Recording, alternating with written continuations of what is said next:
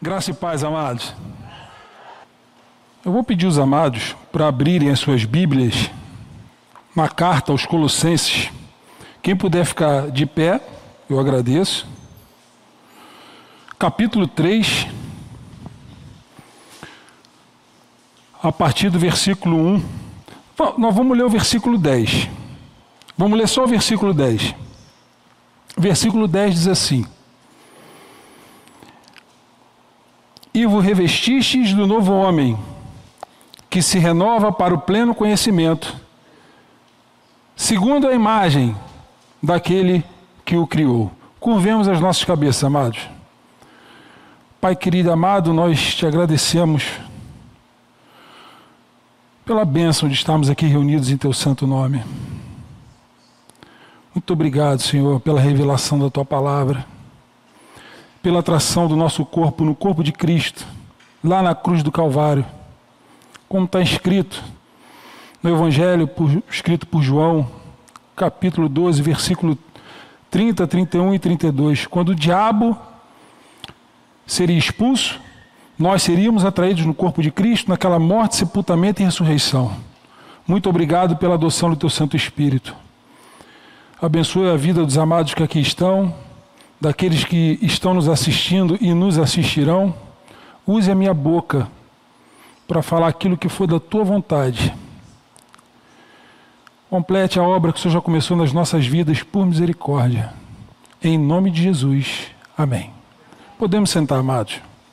Agora sim, eu vou pedir licença aos amados, podem ficar sentados. Nós vamos ler essa carta, capítulo 3, do versículo 1 até o versículo 17. Depois a gente vai ler o 23, 24 e 25 para encerrar essa leitura. O tema de hoje é quando Deus transforma. Então a gente vai falar aquilo que Deus inspirou para a gente trazer nessa noite aqui a mensagem é a transformação que Deus é capaz de fazer nas nossas vidas. E que nós vamos analisar esse texto e ver se a nossa vida está de acordo com o que está escrito.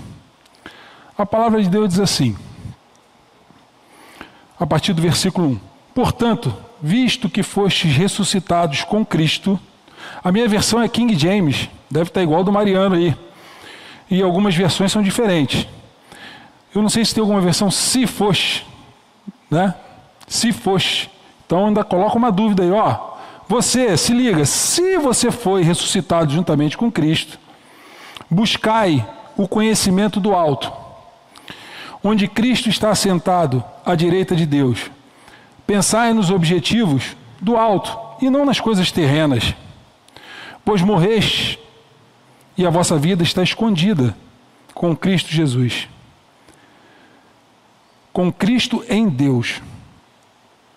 Quando Cristo, que é a nossa vida, for manifestado, também vos manifestareis com Ele em glória. Sendo assim, fazei morrer tudo que pertence à natureza terrena: imoralidade sexual, impureza, paixão, vontades más e a ganância, que também é idolatria. É por causa dessas práticas malignas que vem a ira de Deus sobre os que vivem na desobediência. Nelas também andastes no passado, quando ainda vivíeis com esses hábitos.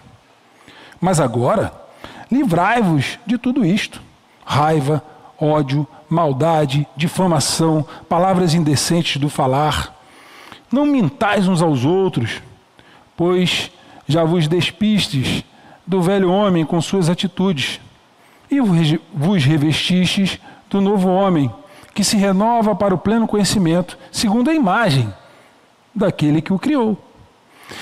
Nessa nova ordem de vida, não há mais diferença entre grego e judeu, circunciso e incircunciso, bárbaro e cita, escravo ou pessoa livre, mas sim, Cristo é tudo e habita em todos vós. Assim como o povo escolhido de Deus, santo e amado, revestivos de um coração pleno de compaixão, bondade, humildade, mansidão e paciência. Zelai uns pelos outros e perdoai-vos mutuamente, Caso alguém tenha algum protesto contra o outro, assim como o Senhor vos perdoou, assim também procedei. Acima de tudo, no entanto, revestivos do amor, que é o elo da perfeição. Seja a paz de Cristo juiz em vossos corações, tendo em vista que fostes convocados para viver em paz, como, como membros de um só corpo, e sede agradecidos. Habite ricamente em vós a palavra de Cristo Ensinai e aconselhais uns aos outros com toda a sabedoria, e cantai salmos, hinos e cânticos espirituais, louvando a Deus com gratidão no coração.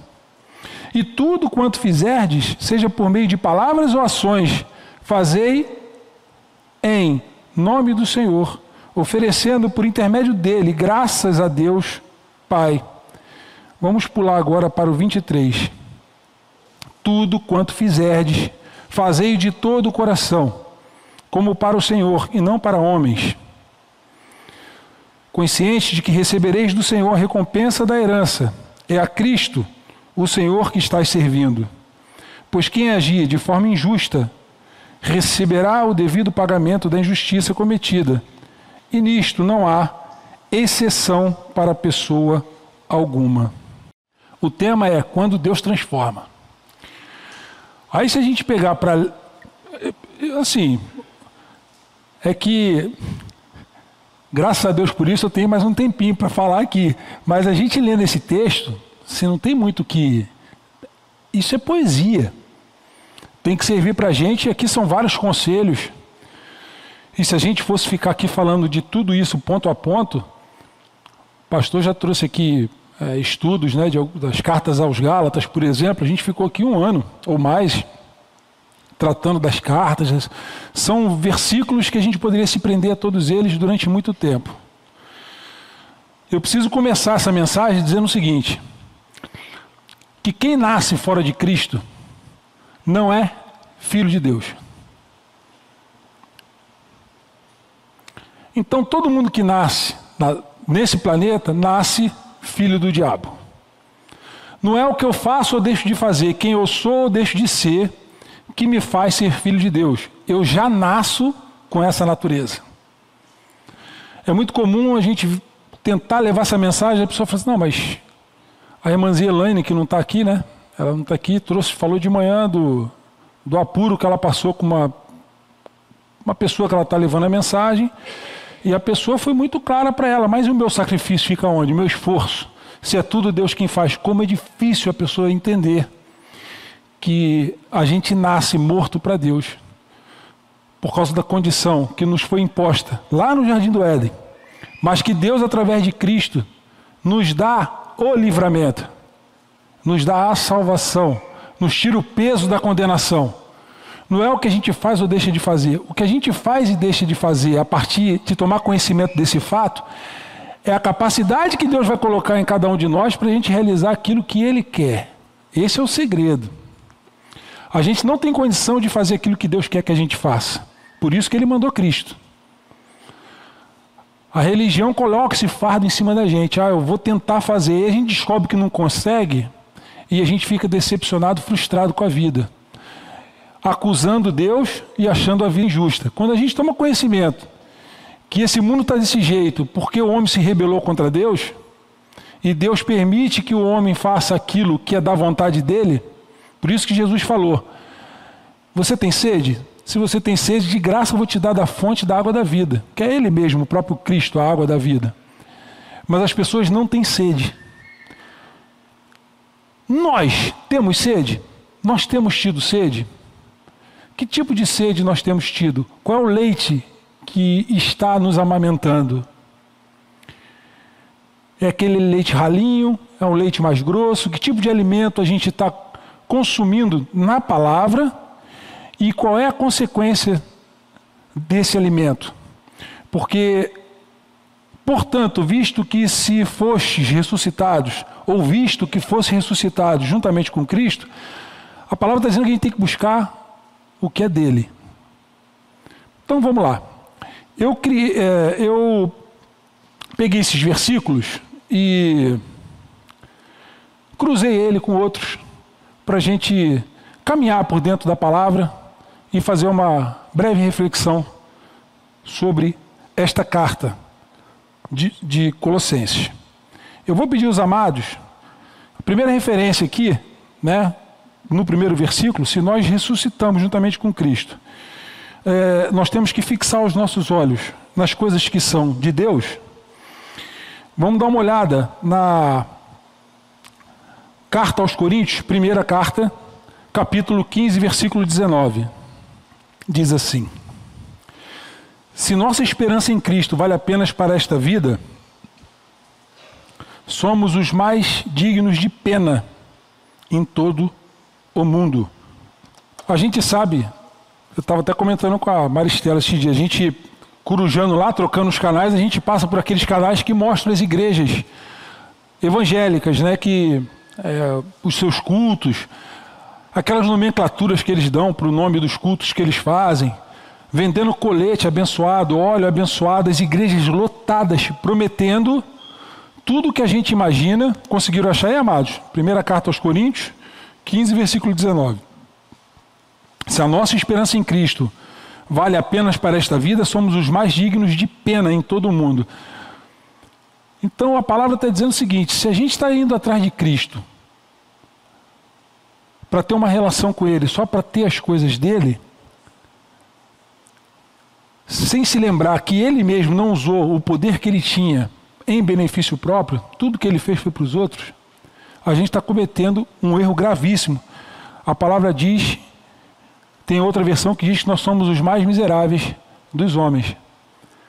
Então, não é esse o propósito. O propósito é o da salvação eterna. Foi essa mensagem que Cristo veio trazer e a gente vai caminhar aqui. E a gente tem que. Não esqueçam de relacionar isso ao fato de que eu estou transformado Estou passando por essa transformação, é esse sentimento que eu tenho. Quando eu busco a Cristo, eu quero só as coisas que Ele tem para mim, o que Ele pode fazer por mim, porque se for isso, eu sou o mais miserável de todos os homens. A palavra está dizendo que é eu buscar tudo que é relacionado a Ele, não relacionado a mim, aos, às minhas necessidades, às minhas dificuldades. E, e a gente vai ver lá no versículo 10 que a gente pulou a gente vai voltar lá no versículo 10, que a palavra diz que a gente tem que ser transformado. E essa transformação requer mudança de atitude. Mudança de atitude. Ah, eu creio na palavra, eu, creio que eu fui atraído, que eu fui crucificado, sepultado, morto, sepultado e ressuscitado juntamente com Cristo. Eu creio nisso. Tem transformação na sua vida? A sua vida mudou? Ou ela está estacionada?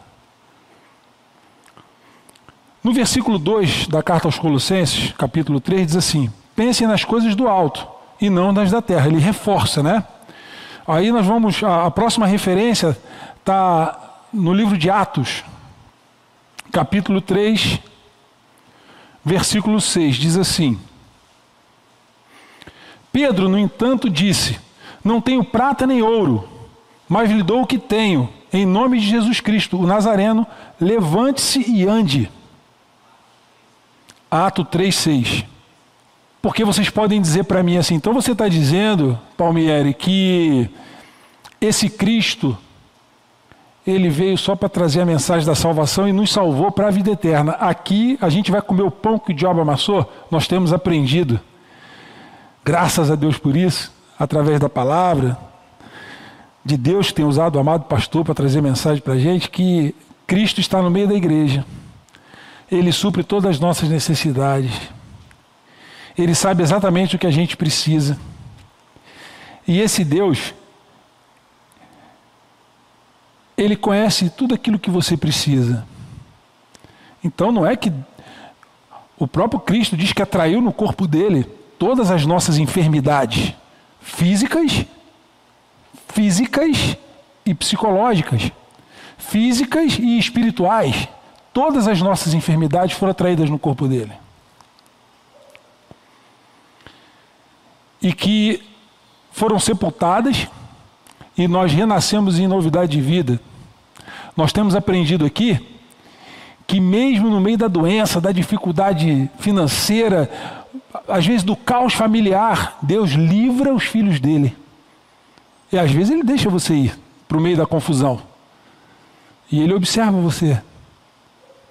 Ah, mas isso que você está falando, para mim não é conforto, é um consolo. Você está dizendo para mim então que eu estou passando essa dificuldade para. Sei, você é uma pessoa que acredita na palavra? Se você acredita nas promessas, sim, isso está acontecendo com você. Porque nenhum filho de Deus passa por nada sem que seja da vontade e com o consentimento dele. Nada. Ele permite. Sadraque, Mesaque e Abidinego foram jogados na fornalha. Daniel foi jogado numa cova de leão. Jesus passou fome, sede e depois foi tentado pelo diabo. Não vou nem falar do escárnio que ele passou na cruz. E por que que nós, os apóstolos, todos que morreram, morreram de forma trágica, decepados, crucificados de cabeça para baixo? Quem somos nós para a gente achar que a gente não tem que passar nenhum tipo de dificuldade aqui? E que não vamos ser testados, se o próprio Cristo deixou o modelo, ele foi. Então a gente buscar Cristo só para ter o livramento mostra que a gente está indo atrás de Cristo ou as coisas que Deus pode oferecer para a gente, a gente está indo atrás de Cristo só para melhorar as nossas circunstâncias aqui na terra.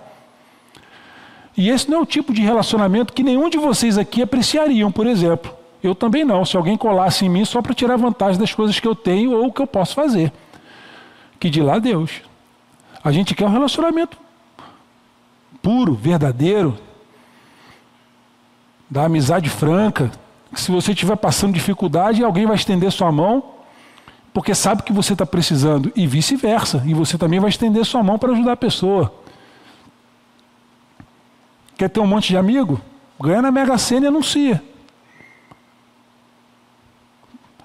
Pega um cargo desse, vira prefeito da cidade, vereador, um cargo com poder para você ver como é que vai aparecer um monte de gente. Gente que você nem imaginava que existia. É o que as pessoas querem: poder e glamour.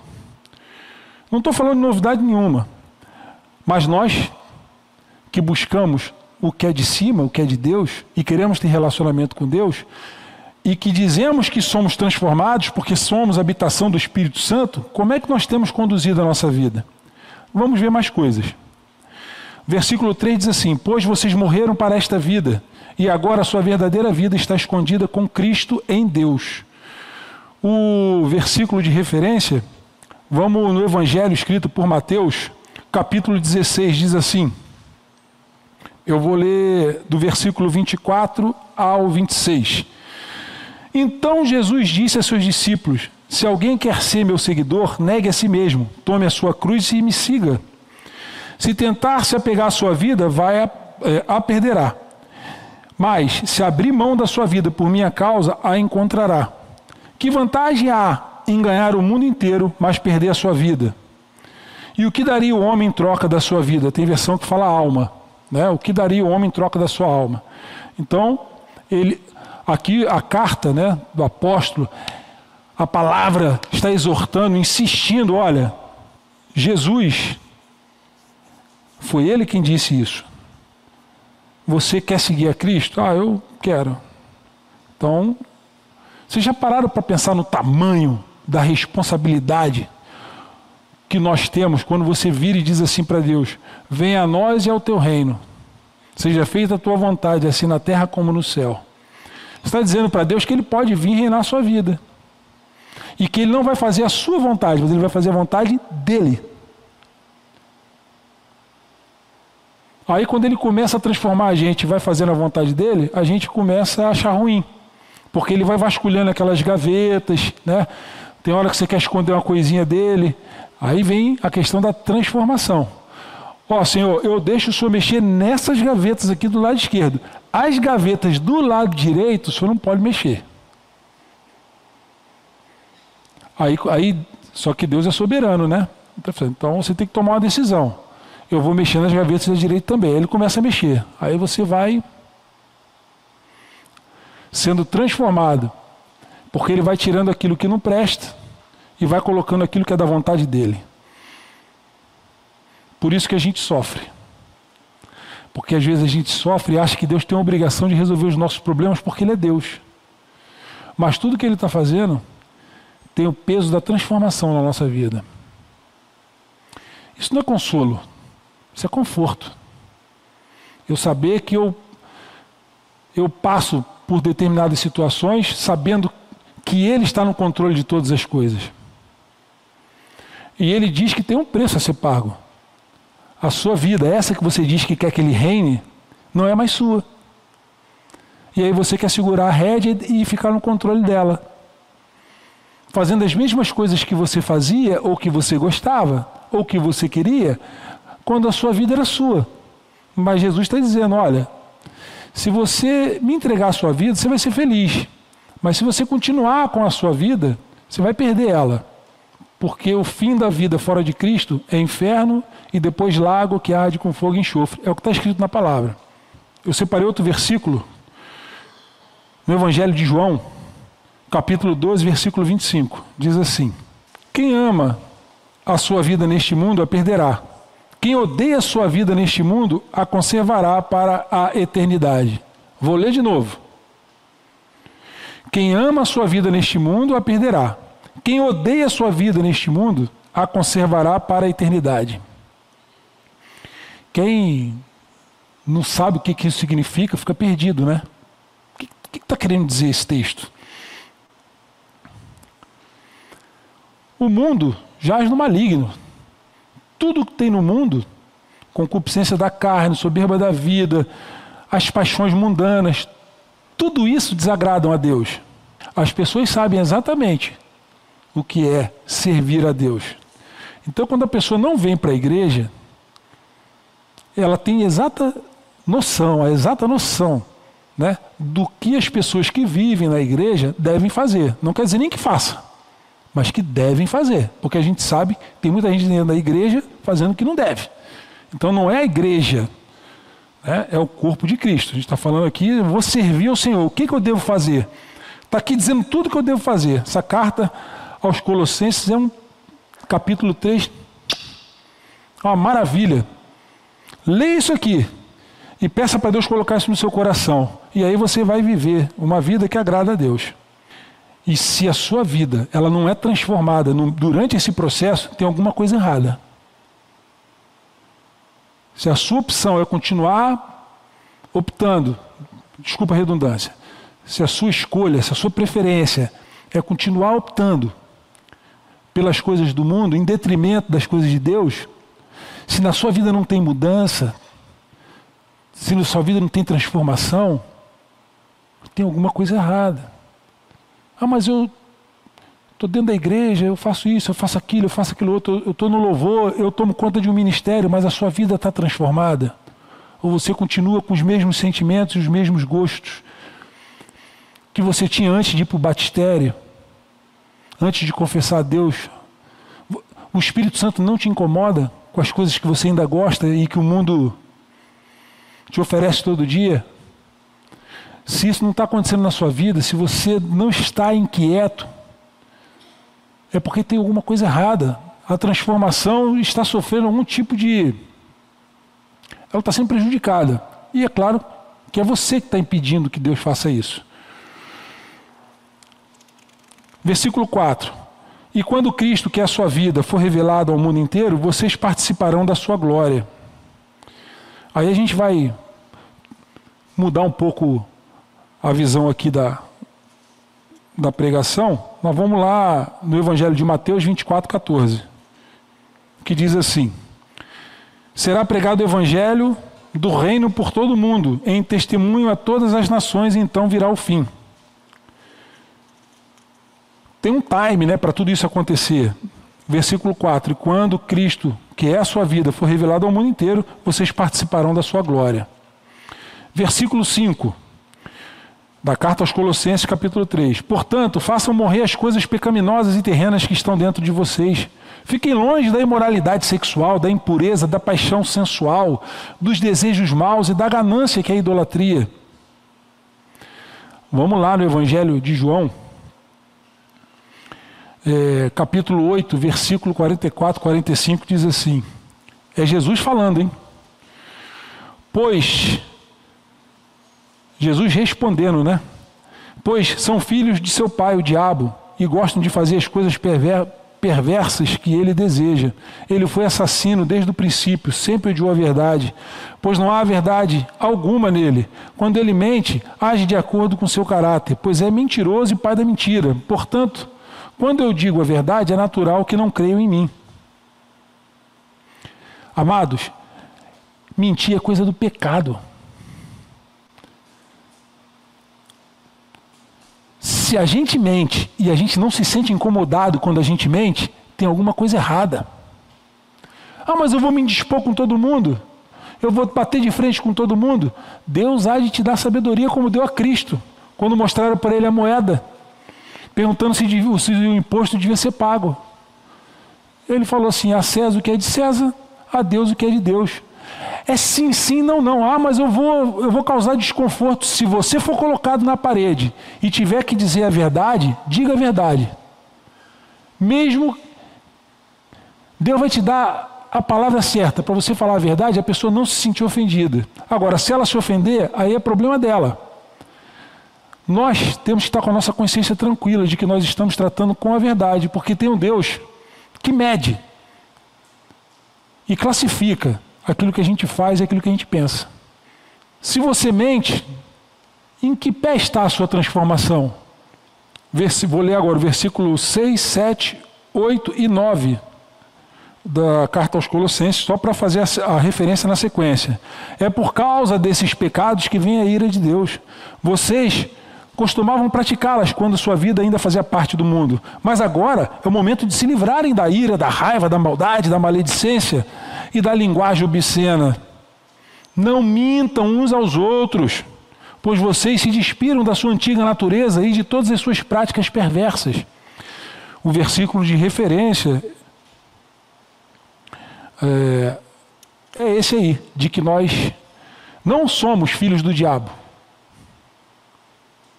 E nós não queremos satisfazer os desejos dele. Nós estamos ou não despidos dessa velha natureza? Versículo 11. Nessa nova vida, não importa se você é judeu, gentio, circuncidado ou incircuncidado, se é inculto ou incivilizado, se é escravo ou livre, Cristo é tudo que importa e ele vive em todos. Carta aos Romanos, capítulo 2, versículo 11. Diz assim: Pois Deus não age, na minha versão, né, com favoritismo. A versão comum aí é que ele não faz acepção de pessoas, né? Não importa quem você é, onde você esteja e nem qual seja a sua fase. Encontrar, amados, tudo bem? Romanos 2, 11, ok? Desculpa aí se eu falei, vocês entenderam 12, é 2. Beleza? Ou se eu falei 12, eu falei errado, desculpa. É, 2, 11. Então, assim, ele não age escolhendo, porque o amor dele alcançou todo mundo. O amor dele é para todo mundo. Não importa quem é você, o que você fez, mas o que você quer com Deus agora, hoje, e se está disposto a entregar sua vida na mão dele. Eu vou fazer outras leituras dos versículos 12 em diante, até o 17. Visto que Deus os escolheu para ser seu povo santo e amado, revistam-se de compaixão, bondade, humildade, mansidão e paciência. Difícil, né, amados? Hã?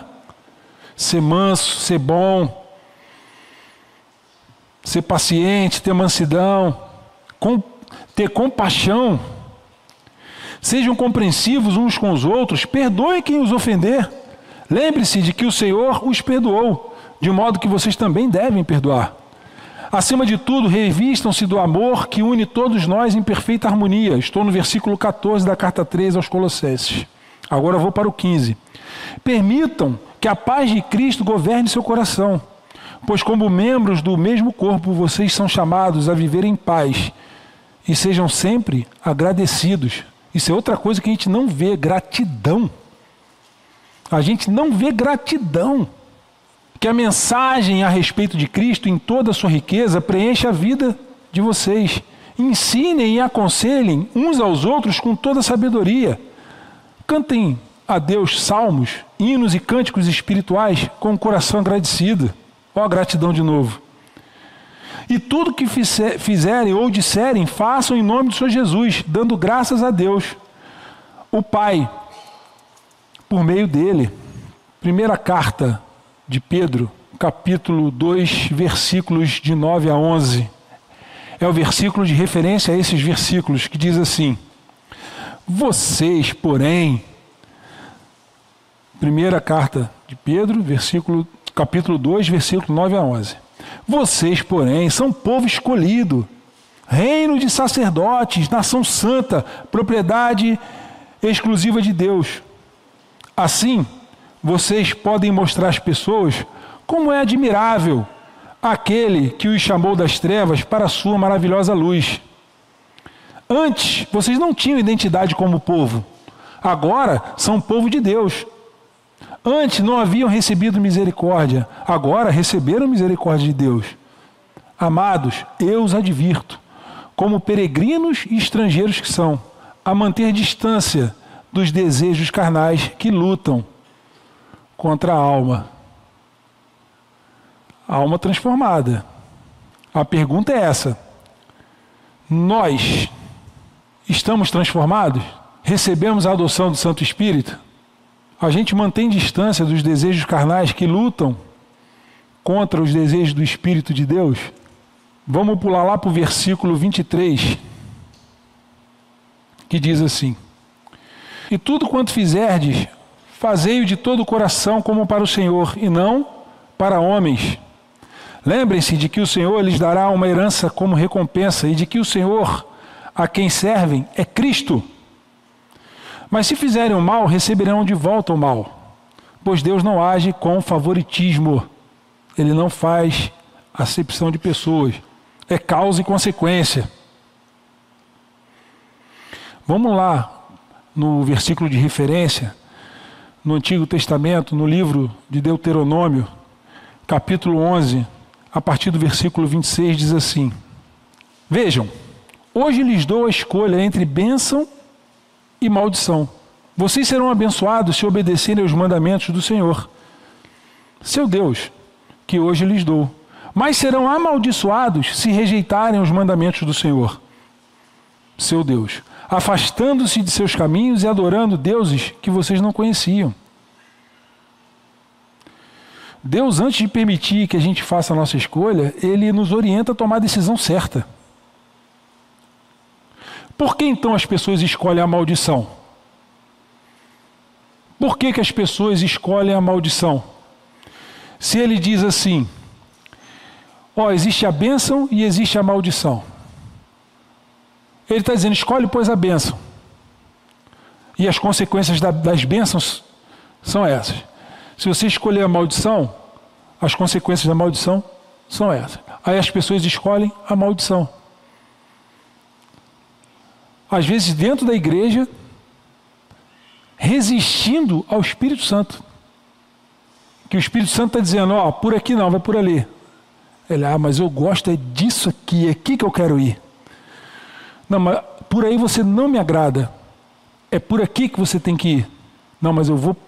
Por... Aí as coisas dão errado, a pessoa não sabe por quê.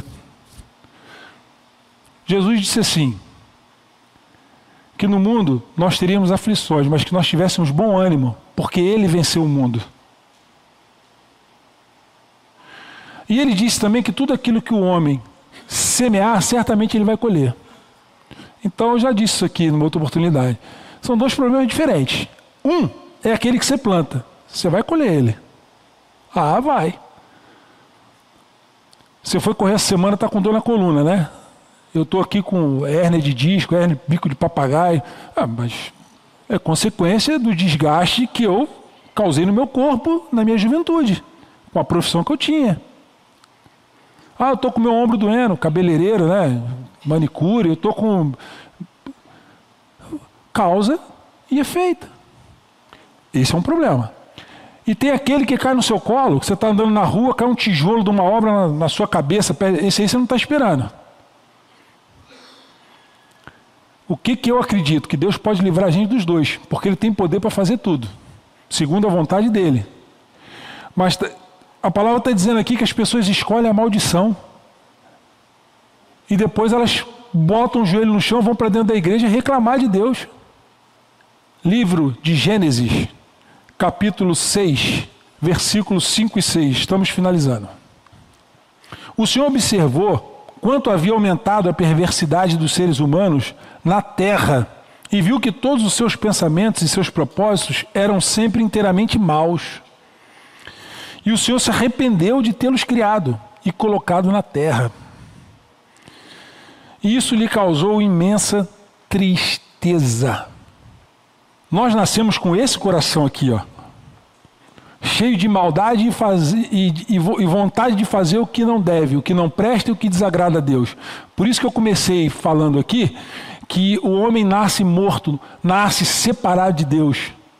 E ele precisa nascer de novo, ele precisa nascer de Deus, ele precisa crer que Jesus atraiu ele no corpo dele, que ele foi crucificado, morto, sepultado e ressuscitado com Cristo, que ele recebeu a adoção do Santo Espírito para viver uma vida para agradar a Deus, porque senão o coração do homem é esse aqui, ó. Que Deus ficou triste e se arrependeu de ter feito o homem, porque o homem é perverso. O problema foi lá no Jardim do Éden, a gente conhece a história, a gente sabe o que foi que aconteceu. Todo mundo nasceu corrompido, veio com defeito de fábrica. Todo mundo vê a imagem e semelhança de Adão e as pessoas acham que nasceram a imagem e semelhança de Deus. Não! A gente tem vocação para isso aqui. A gente tem vocação para resistir a Deus. A gente tem vocação para fazer as coisas do mundo, para gostar das coisas do mundo. Por isso que a criança pequenininha, quando ela já começa a ter noção das coisas, ela bate na outra, ela quer pegar as coisas da outra. É a natureza. Escorpião tem natureza de escorpião, o leão tem natureza de leão, o homem tem natureza de homem. A natureza do homem é essa, é perversa, que causou tristeza em Deus. Aí, Agora sim, nós vamos lá no versículo 10, né, da carta aos Colossenses, capítulo 3, que diz assim: Revistam-se da nova natureza e sejam renovados à medida que aprendem a conhecer seu Criador e se tornam semelhantes a Ele. Vou repetir o versículo. Revistam-se da nova natureza e sejam renovados à medida que aprendem a conhecer seu Criador e se tornam semelhantes a Ele. Cristo é a cabeça. Beleza? Da igreja? Estou falando besteira? Não. Nós somos o corpo. Que todo corpo que para atrofia. E o corpo doente, para Deus, é esse: é o corpo da maldade, é o corpo do mal é o corpo que desagrada e causa tristeza a Deus. Porque o corpo sadio, onde Cristo é a cabeça, esse corpo, ele se movimenta, ele se articula, ele busca fazer as coisas que agradam a Deus, não que causam tristeza. Ele é transformado por Deus, ele não fica inerte, ele não fica parado. Ele se incomoda quando ele vê as coisas de Deus, ou que as coisas de Deus não estejam caminhando ou crescendo do tamanho que deveriam ou como deveriam ser na vida dela e das outras pessoas. Se a gente não se sente incomodado com a nossa vida, se a gente não se sente transformado, se a gente está estagnado, tem alguma coisa errada. Quando Deus chega, Ele causa transformação na vida das pessoas. Ele causa, bota o joelho no chão e ora, conversa com Ele. Duvido se Ele não transformar a sua vida. Ele pode chegar jogando tudo para cima, mas Ele vai cuidar de você. Você fica calmo na hora que você vê o chão tremendo. É Deus que está chegando. Você só coloca o joelho no chão, Senhor, cumpre minha tua vontade. Cuida de mim, daqueles que eu amo. Me dá do teu amor, da tua revelação. Eu sou teu instrumento aqui. Me use. E aí você vai ver Deus transformar a sua vida. Agora, se você resistir ao Espírito Santo, Deus respeita a sua vontade, porque Jesus falou que tem que ter sede. Quem não tiver sede, não recebe transformação. E também isso não é mérito seu, ter sede. Mas ele respeita a sua vontade. Porque não tem mérito na salvação. O homem não tem mérito nenhum. A, o que a irmãzinha lá, Elaine, falou hoje de manhã, é um retrato geral. As pessoas querem se esforçar para merecer o reino. E Deus entregou, e o preço pago foi Cristo. Está aqui, ó. E as pessoas querem, com o esforço dela, pagar o que Deus já pagou. Por isso que ofende a Deus. Deus foi lá e entregou Cristo. Aí vem você com seu esforço, com seu sacrifício, querendo pagar um preço que Deus já pagou pela sua salvação. Eu vou ler aqui para finalizar. Se você se intitula filho de Deus e não há mudança na sua vida, se não há transformação, algo está errado. Tipo, sou filho de Deus, mas gosto das coisas do mundo. Estou sempre mentindo e fingindo nas minhas relações, dentro e fora da igreja. Que aí tô, o recado é para quem é cristão e para quem não é. Para quem não é, já está fora. Mas pior é o cristão, que diz que é filho de Deus e continua praticando as obras da carne.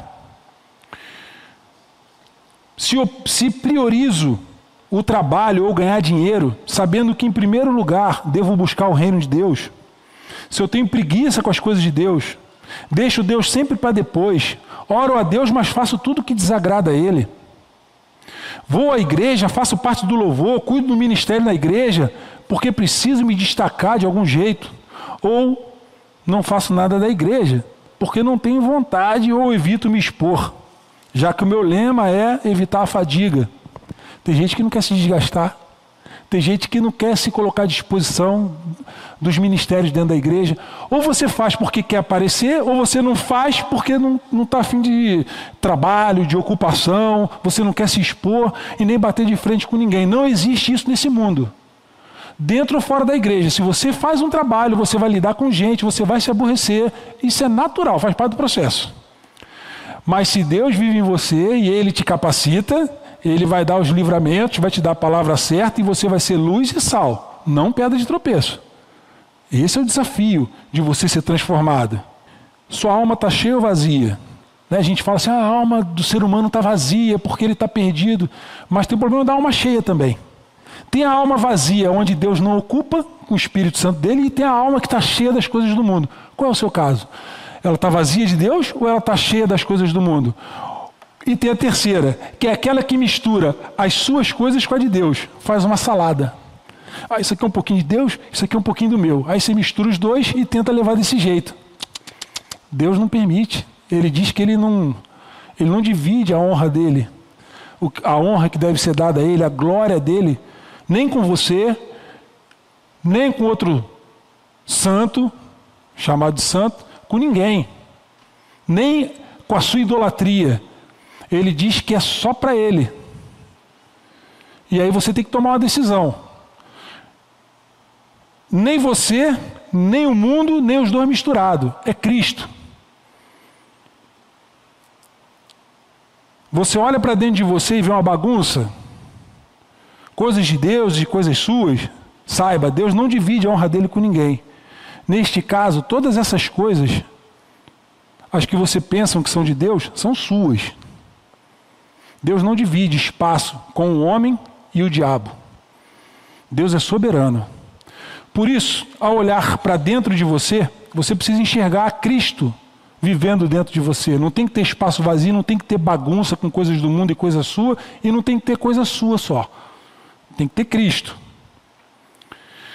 E quando você olhar para fora, você precisa enxergar a vida de Cristo vivendo em você, nas suas atitudes, nos seus gestos, se não há transformação nesse sentido, se Deus não é prioridade na sua vida e Ele não reina em todo o seu ser, algo está errado. Deus não se deixa enganar. Talvez você esteja enganando a si mesmo, mas nós temos uma chance todos os dias da gente botar o joelho no chão e colocar isso na mão dele, porque é Ele quem transforma. Amém?